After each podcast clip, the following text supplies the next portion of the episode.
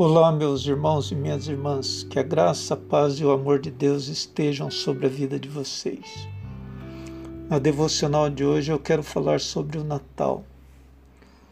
E para falar sobre o Natal, escolhi o texto de Lucas, capítulo 2, versículos de 9 a 11, que diz: Havia naquela mesma região pastores que viviam nos campos e guardavam o seu rebanho durante as vigílias da noite. E um anjo do Senhor desceu aonde eles estavam, e a glória do Senhor brilhou ao redor deles, e ficaram tomados de grande temor. O anjo, porém, lhes disse: Não temais, eis aqui vos trago boa nova de grande alegria, que o será para todo o povo. É que hoje vos nasceu na cidade de Davi o Salvador, que é Cristo, o Senhor.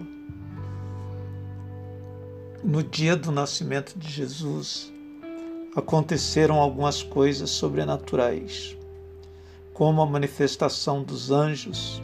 Seguindo na leitura do texto, encontraremos a narrativa de que houve uma manifestação da milícia celeste louvando a Deus pelo nascimento do nosso Salvador.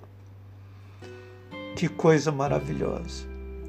Aqueles homens simples no campo, pastoreando ovelhas, foram contemplados com a beleza do momento, um coro de anjos cantando e os envolvendo na glória do Pai.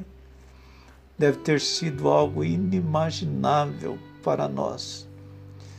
Entendo que quem quer ver a glória do Senhor necessita estar envolvido com o trabalho e estar ligado nas coisas que estão à sua volta aqueles e aquelas que estavam acomodados em suas casas e nas hospedarias não viram o que aqueles trabalhadores viram.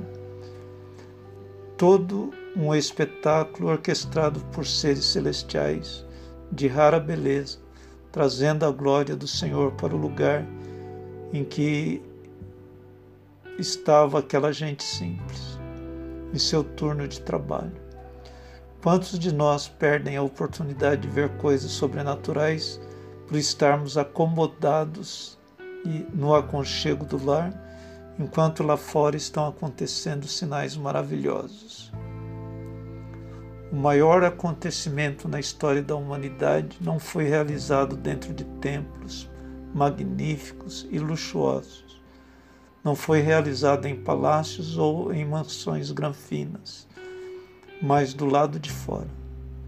Do lado de fora ficam as pessoas marginalizadas pela sociedade, pessoas tidas por indignas de estar onde os poderosos se encontram, mas foi realizado em lugar em que se encontrava trabalhadores do campo. Entendo que Deus gosta de quebrar paradigmas humanos. Enquanto os reis têm nascimento nos palácios, Rei dos Reis nasceu numa estrebaria.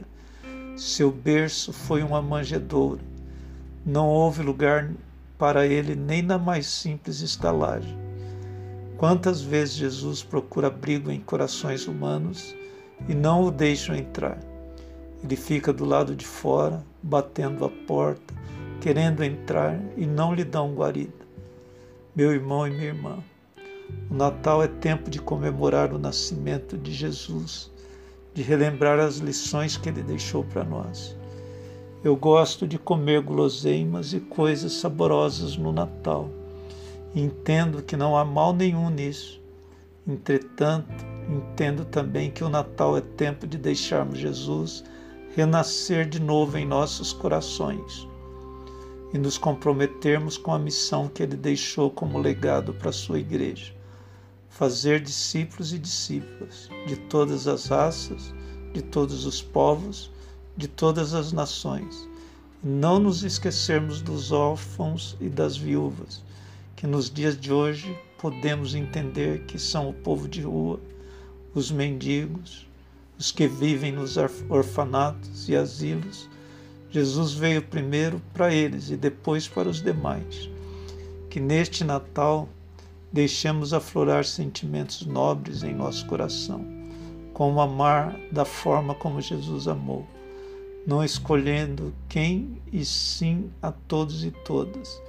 Assim teremos um Natal que terá sentido, porque aprendemos com o maior exemplo que nos foi dado pelo próprio Deus, ao enviar seu Filho amado para a salvação de todo aquele que nele crê.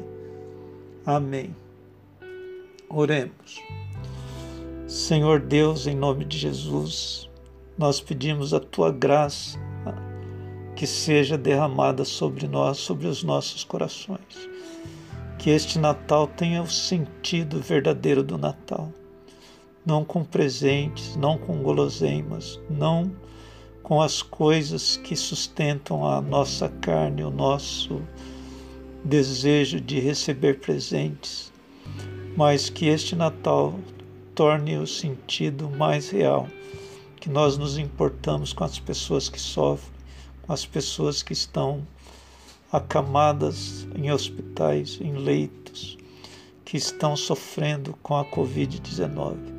Quantas famílias estão de luto. Nós, neste Natal, queremos trazer um pouco de paz e de alegria ao coração dessa gente. Assim nós pedimos que o Senhor nos sustente e nos guarde com o seu amor, com a sua graça e com o seu poder. Em Cristo Jesus oramos e abençoamos a igreja, abençoamos o teu povo, aqui e aquele que está espalhado pela face da terra. Em nome de Jesus. Amém.